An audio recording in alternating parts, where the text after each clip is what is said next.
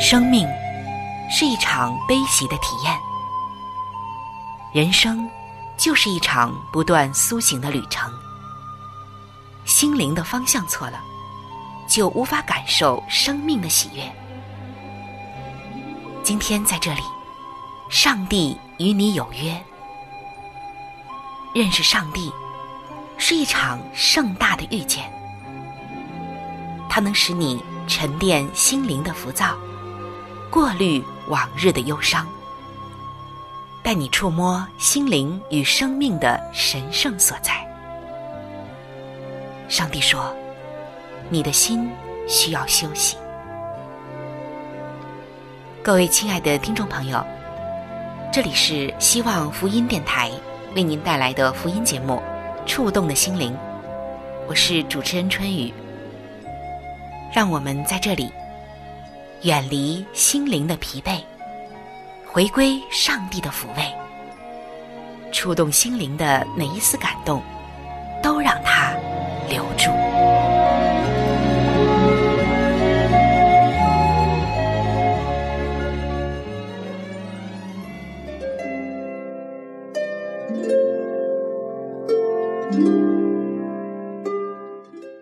各位亲爱的弟兄姐妹，在圣经当中有一个女子，上帝给予她非常特殊的地位，她就是莫大拉的玛利亚。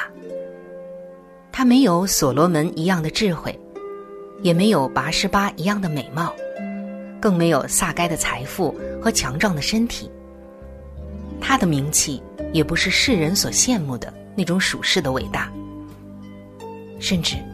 他曾经一度特别的遭人唾弃。那么，是什么使得玛利亚显得特别呢？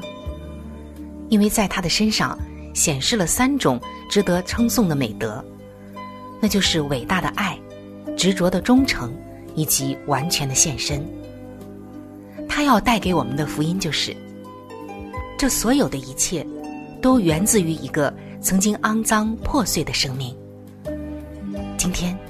如果你也有着自己的软弱和不堪的回首以及往事，当你像他那样遇见耶稣之后，你就可以重新得到洁净与更新。我们也能够像玛利亚那样，从不幸的耻辱走向感恩与颂赞的高歌。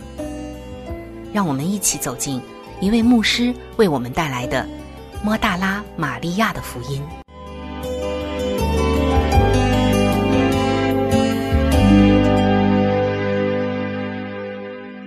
各位亲爱的弟兄姐妹，欢迎走进述说莫大拉的玛利亚所带来的福音分享时间。在今天的节目当中，我们将会看到玛利亚来到了耶稣的十字架前。这是一个举世黑暗，同时也是举世震惊的时刻。这是一个举世悲哀，同时。也是举世救赎计划成就的时刻。这更是上帝对人类的救赎计划成就的高潮。十字架成为了全世界的焦点，也成为了历史历代无数基督徒生活的焦点与重心。那么，玛利亚都看到了什么？十字架上的焦点究竟是什么？它是怎么来的？十字架的痛苦又是怎样的？在它的上面写了什么？十字架的现场有谁在？十字架与今天的你我又有什么样的关系、意义和现实中的帮助？让我们首先来看一段圣经的经文，记载在新约圣经路加福音的二十三章三十三到三十四节。到了一个地方。名叫独楼地，就在那里把耶稣钉在十字架上，又钉了两个犯人，一个在左边，一个在右边。当下耶稣说：“父啊，赦免他们，因为他们所做的，他们不晓得。”兵丁就拈阄分他的衣服。学习耶稣钉十字架与受苦，也许不怎么令人舒服，但对属灵上却是极好的滋养。学习十架，我们总会油然生出一种对取代我们成为罪人的那一位主深切而谦卑的感恩。十字架的主题，正是使福音向前滚动发展的主轴，就如晨跑者的家一样。十字架既是起点，也是悔改的终点。在哥林多前书的二章二节，保罗说：“因为我曾定了主意，在你们中间不知道别的，只知道耶稣基督，并他定十字架。正如撒该爬上树就看见了耶稣一样，十字架就是给了我们一个看到救主的最佳观测点。”有许多的基督徒，都是把十字架作为自己人生的一个焦点。当富兰克林要离世前，请人把基督钉十字架上的图放在他的卧室里看着。他说：“要仰望这位漠然的受难者。”我最喜欢的一位作家这样写道：“常常温习我们救赎主在世生活结束的情景。”这是对你们有益的。我们从他此时所受的各种试探上，可得许多对于我们极其重要的教训。每天最好用一个小时来默想、温习基督的生平，从马槽到独楼地。我们应当一点一点的温习，让我们的想象力把握住每一幕景象，尤其是。他在地上生活的末了几幕。如果我们能够如此详尽的思索耶稣基督为我们所付出的伟大牺牲，我们对他的信心就必更加坚定，我们的爱心也必振奋起来，并能更加深刻的被他的精神所感化。我们若要终于得救，就必须在十字架下。学习痛悔、谦卑与信心的功课。人若熟思十字架上的基督，在人性中的一切高贵及慷慨的精神，就都必发出反应来。没有什么比十字架上的基督本身更吸引人的了。十字架是一副非常丑陋而令人厌恶的刑具，但莫想之。这开始入口极苦的良药，就会为我们的灵性带来医治了。说到十字架，其实它是一种非常痛苦的刑罚。十字架的刑罚发源于波斯，罗马人改良后，使它可以让不幸的犯人受尽折磨。一位历史学家写道：“耶稣被钉的十字架。”是由一根垂直于地的木桩，加上一根横梁木构成的。横梁或在它的顶上，或者稍微低一些。以木块或木销，有时会钉入木桩内，使犯人可以稍坐，支撑住身体的部分重量。有时候木桩的脚部也置有一块踏板。钉十字架的犯人。通常在两三天内还不会死。犯人在被定之前，一般会被重重鞭打，加快他失血，以加速死亡。痛苦持续的另一个原因是木凳和脚板，有没有他们，都会使受刑者痛苦。因为人的双手被吊起来的时候，血压迅速下降，脉搏加快。因脑部和心脏供血不足，就全身虚脱。如果受刑的人能用木凳或脚板支撑一下的话，血液循环就可以继续稍微流到上身。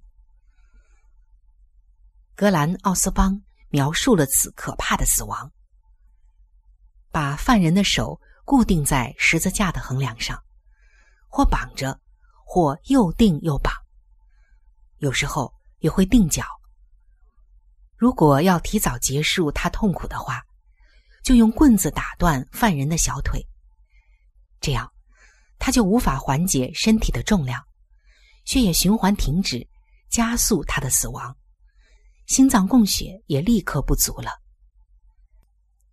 那么，我们回到当时在耶稣钉十字架的时候，十字架上究竟写了一些什么？有人要问。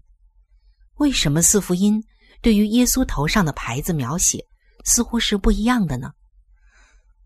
马太福音的二十七章三十七节，这里写道：“在他头以上安一个牌子，写着他的罪状，说这是犹太人的王耶稣。”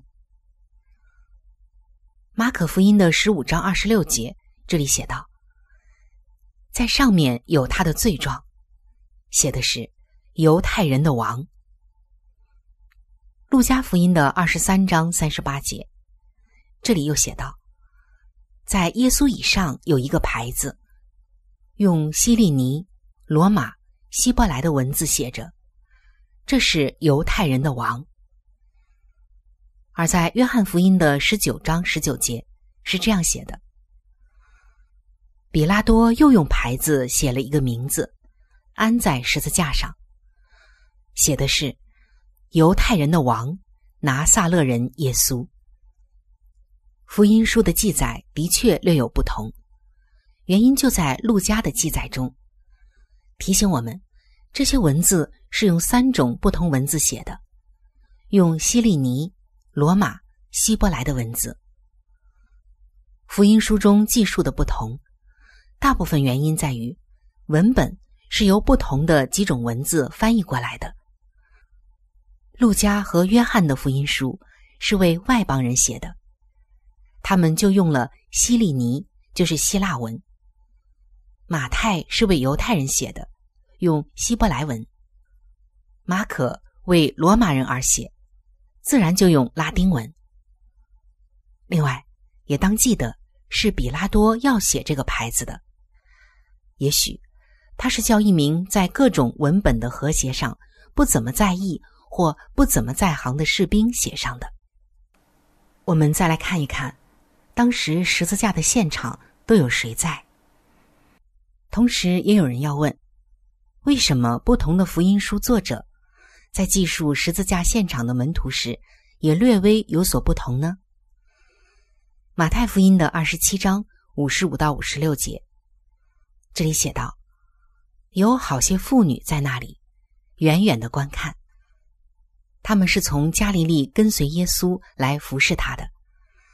内中有莫大拉的玛利亚，又有雅各和约西的母亲玛利亚，并有西庇太两个儿子的母亲。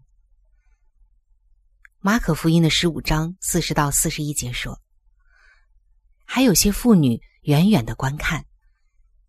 内中有莫大拉的玛利亚。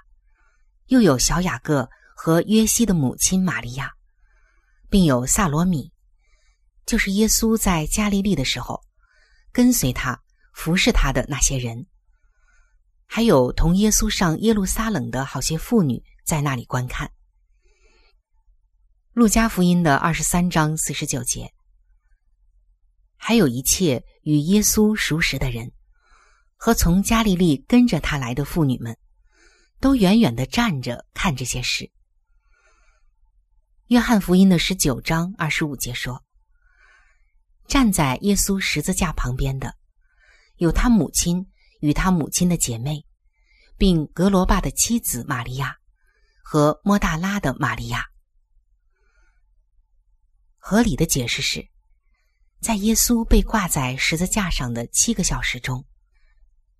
许多相信他的门徒和朋友们，是一小群一小群的聚在一起站着，从不同角度看着这酷刑。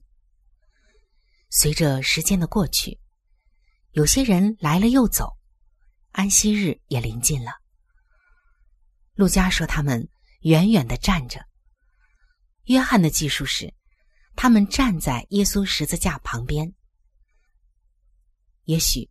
随着时间过去，暴徒们散开了，忠心的门徒们才得以走得近些吧。但有一件事是毫无疑问的：所有人都记录了莫大拉的玛利亚从始至终都在那里。这位玛利亚在仰望着十字架上的主。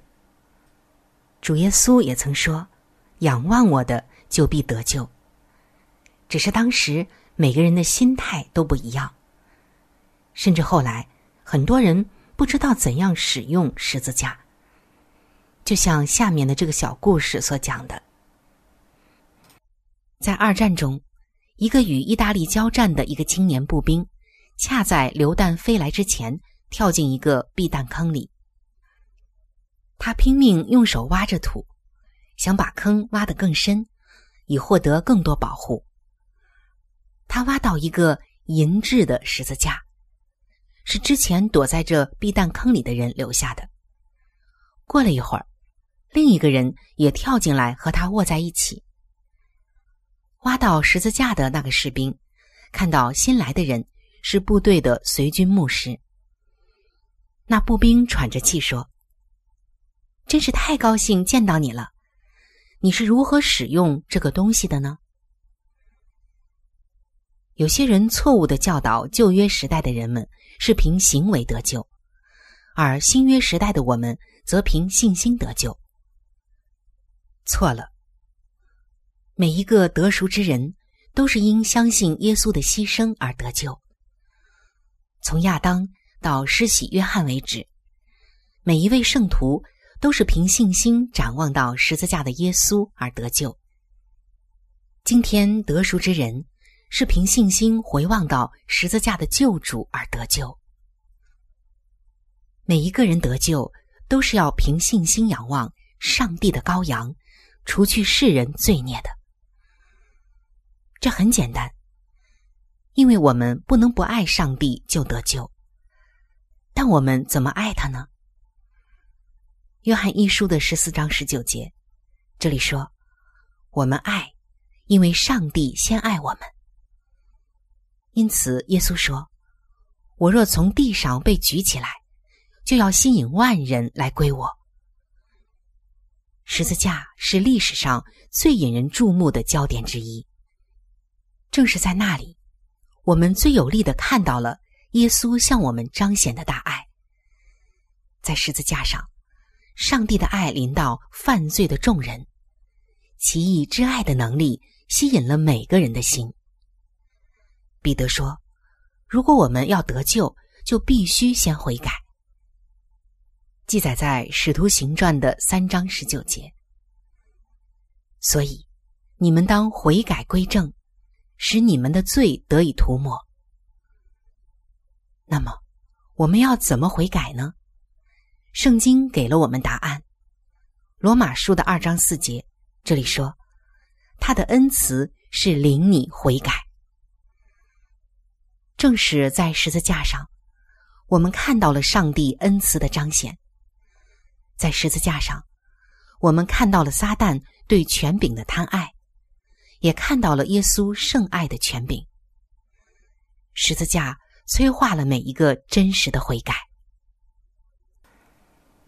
亲爱的弟兄姐妹，我们看到，在十字架上，上帝对全人类的救恩达到了一个高峰。我们也看到，原本十字架是一个咒诅的记号，一个羞辱的记号。然而，上帝却将十字架变成了一个救恩的记号。那就是，当耶稣钉十字架的时候，我们全人类的罪都担在他的肩头，他担当了我们每个人的罪，并且，十字架它真正的意义。以及与你我今天的关系和价值，就是，它是一个极大的恩典。什么样的恩典呢？它使我们的罪得以涂抹，并且，它的恩典是领我们悔改。十字架催化了每一个真实的悔改，它彰显了上帝的爱。在十字架上，撒旦的一切权势都被粉碎了。当我们仰望主的十字架的时候，我们就得以真实的悔改。正如主耶稣所说的：“仰望我的，就必得救。”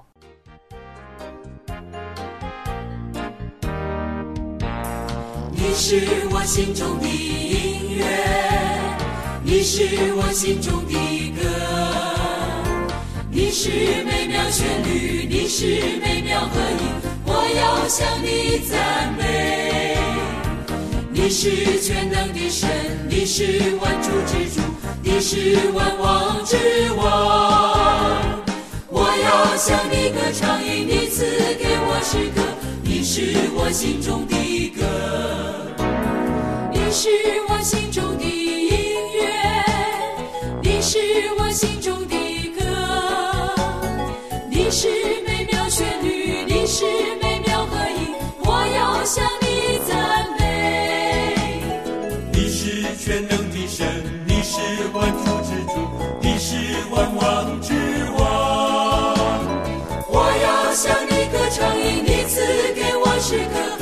是我心中的歌。你是我心中的音乐，你是我心中的歌，你是美妙旋律，你是美妙和音，我要向你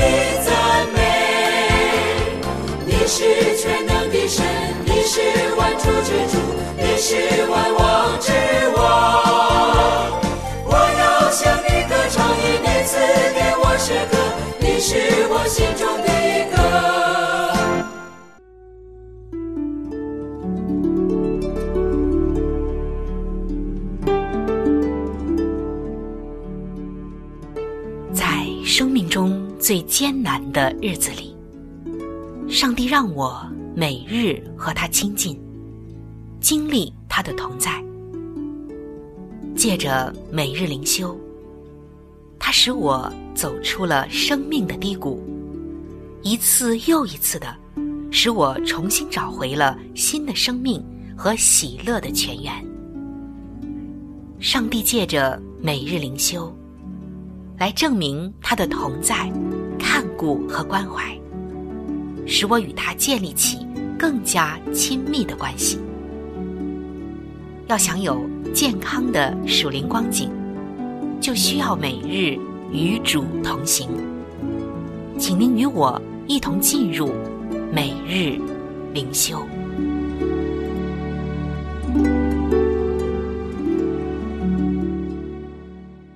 各位亲爱的弟兄姐妹，欢迎来到每日灵修的时间。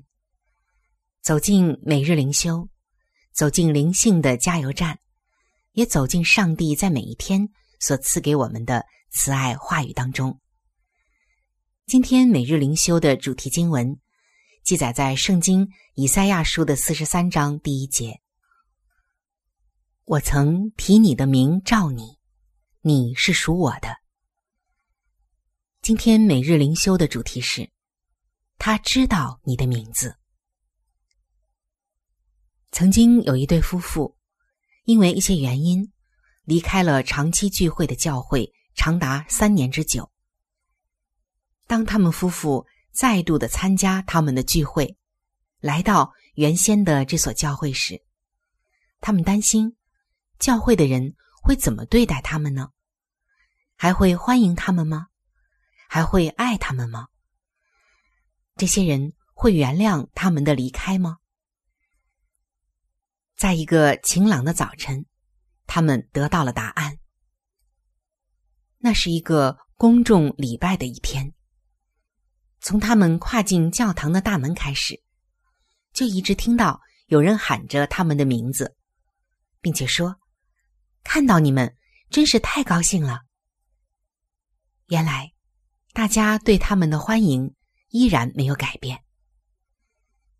有一位作家叫凯特·迪卡米欧，这位女作家在她的一本畅销书中就写道：“读者，在这个悲伤的世上，没有什么比某个你爱的人呼唤你名字的声音还要更加甜蜜了。”是的，对以色列百姓来说。也确实是如此。这位夫妇说：“我们只是有一段时间选择去了另外一间教会聚会，但是我们看到以色列的百姓却是背弃了上帝。然而，上帝仍然欢迎他们回转。上帝差遣先知以赛亚向他们保证：“你不要害怕，因为我救赎了你。我曾提你的名召你，你是属我的。”亲爱的弟兄姐妹，今天在这世上，我们会觉得不受重视、不被赞赏，甚至是默默无闻。但是我们可以确定，上帝按着每个人的名字认识我们。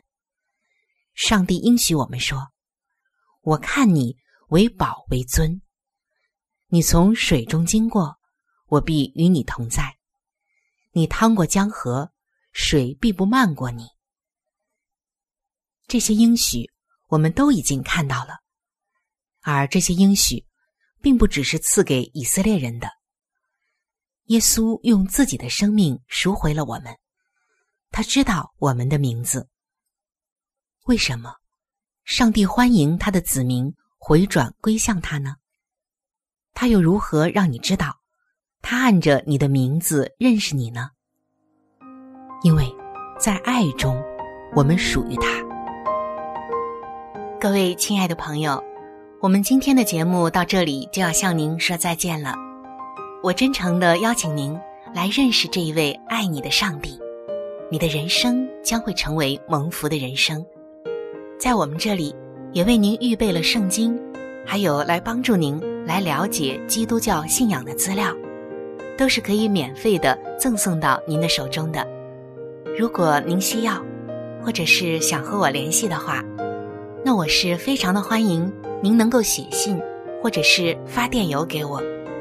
来信请寄：香港九龙尖沙咀山林道二六杠二八号。山是大山的山，林是树林的林。香港九龙尖沙咀山林道二六杠二八号。您写“春雨收”就可以了。春是春天的春。雨是雨水的雨。如果您想发电邮的话，请记我的个人邮箱。我的邮箱是 c h u n y u at v o h c 点 c n。我们的网址是三 w 点 x i w a n g r。